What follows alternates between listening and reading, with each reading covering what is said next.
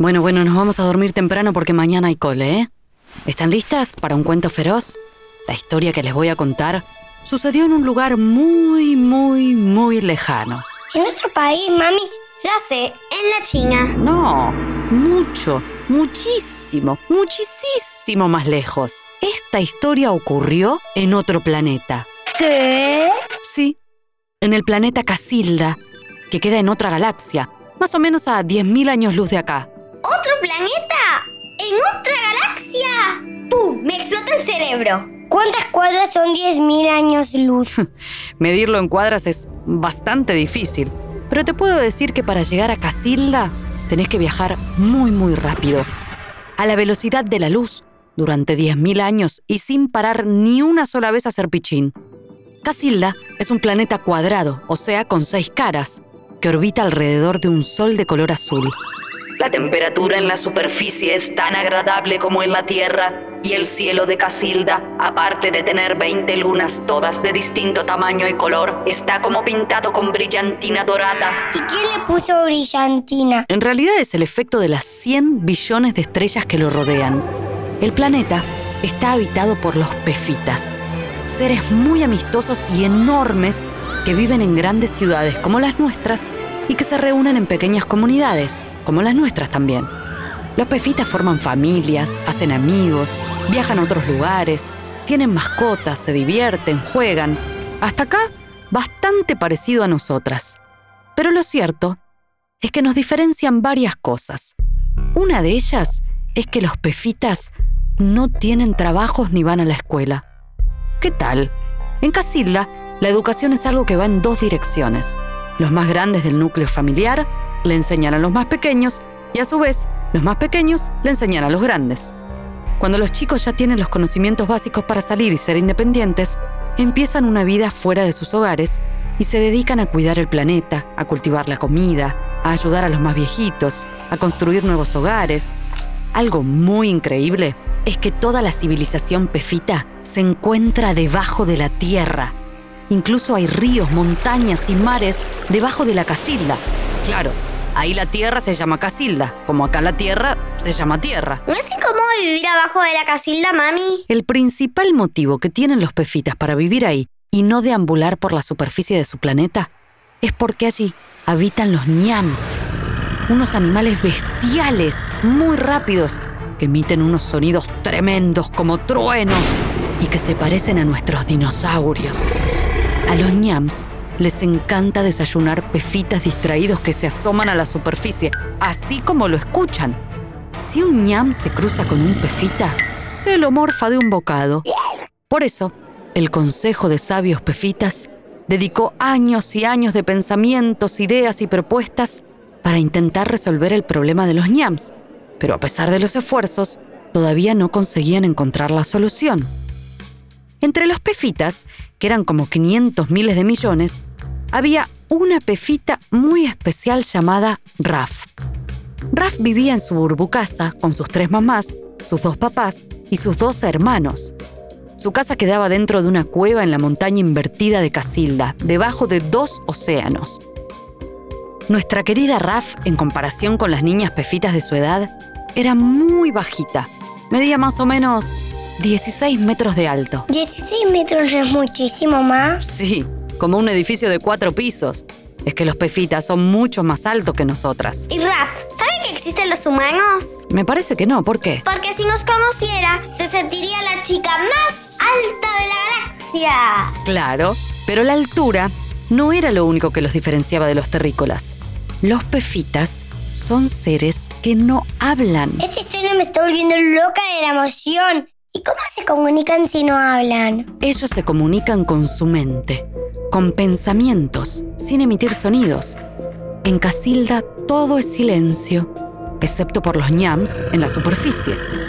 Y por Raf, que un día común y corriente descubrió que moviendo sus dos bocas inmensas podía hablar. Cuando Raf alcanzó la temprana edad de 100 años, toda una adolescente pefita, empezó a emitir unos extraños y hermosos sonidos. Claro. No tenía idea qué era lo que le estaba pasando. Se sintió muy extraña. De pronto, se dio cuenta de que podía expresar sus pensamientos en voz alta, podía hablar. ¡Qué emoción! Sin embargo, no se animaba a contarle a nadie la noticia.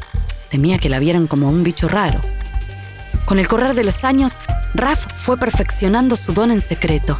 Había aprendido no solo a hablar, sino también a cantar, a gritar, a reír y a llorar. Con la voz se producen los sonidos más maravillosos de Casilda.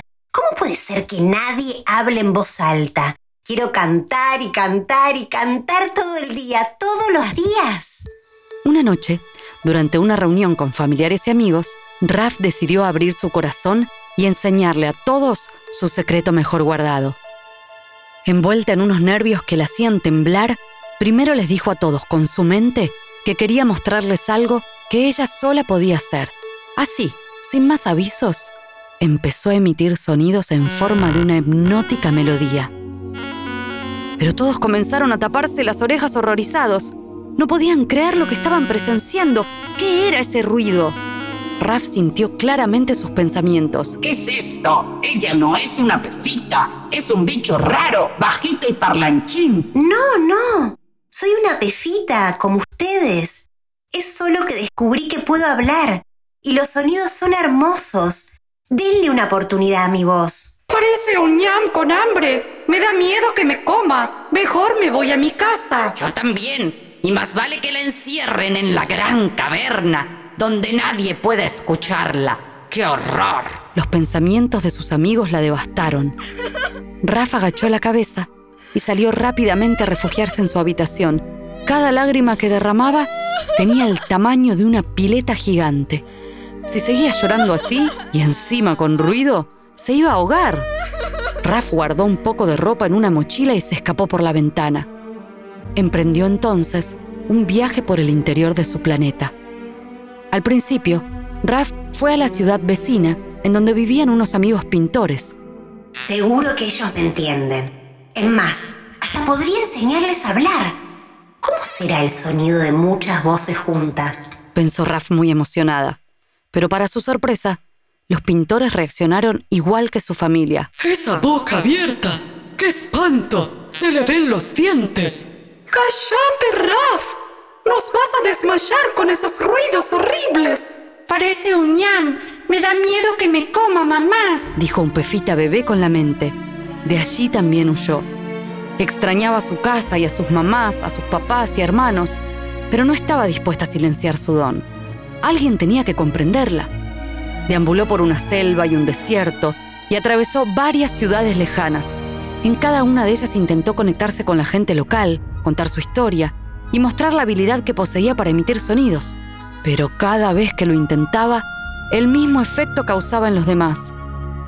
Luego de un agotador año de viaje, Raf llegó hasta la cara opuesta de Casilda, un lugar donde ningún pefita había llegado antes y en el que se encontraba la temible Gran Caverna. Quizás mis amigos tenían razón y debería quedarme encerrada en la Gran Caverna para siempre, dijo Raf con lágrimas en su ojo.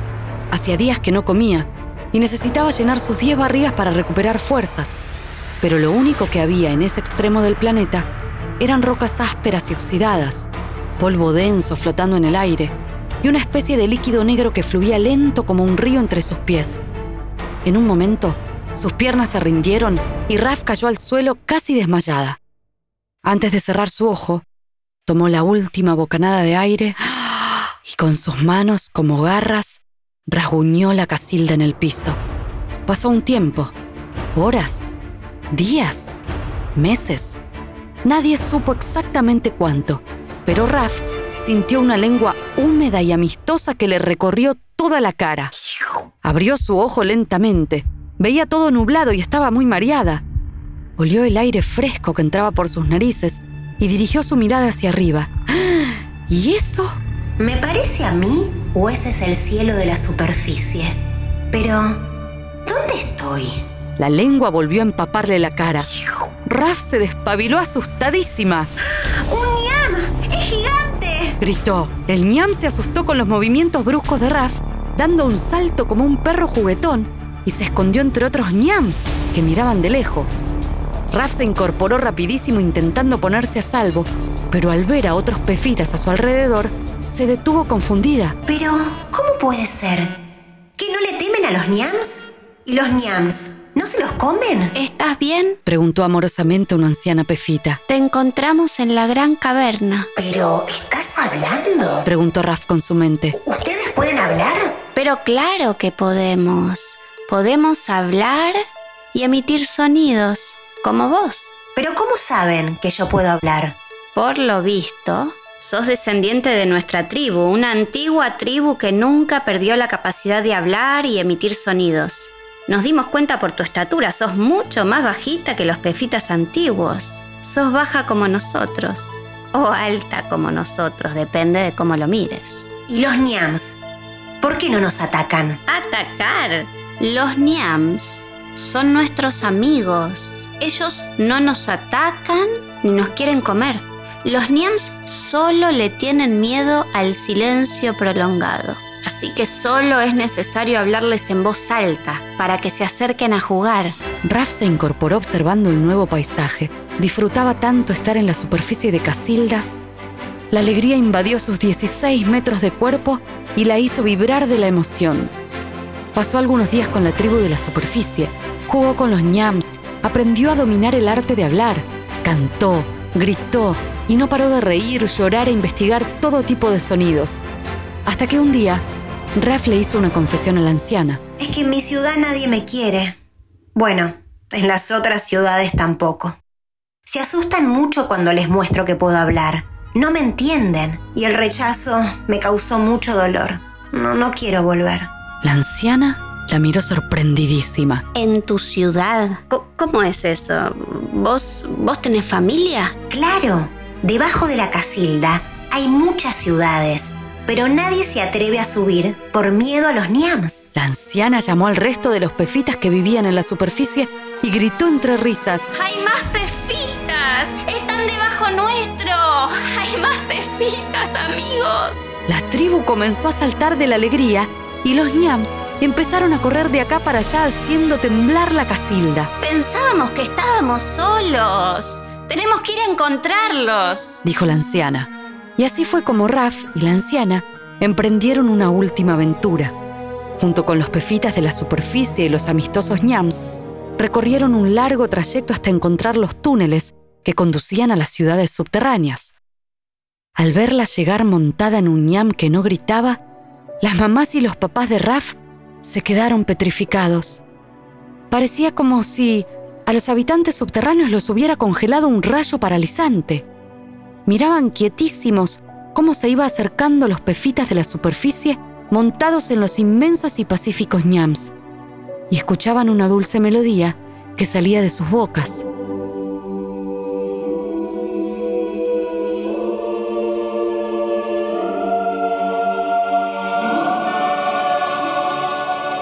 Entonces Raf bajó de un salto y corrió a abrazar a su familia que lloraba emocionada. Es que la habían extrañado tanto.